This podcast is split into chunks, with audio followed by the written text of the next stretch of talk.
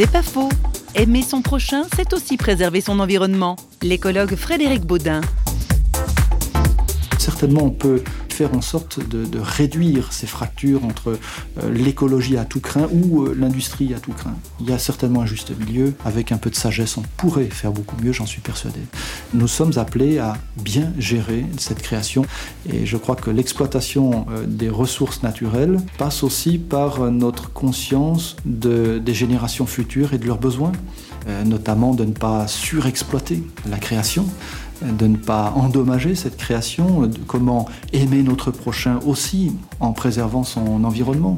Et aimer euh, notre prochain, ben, c'est aussi notre prochain dans le temps. C'est aussi respecter la, la nature en tant que ce que nous avons à léguer aux générations futures.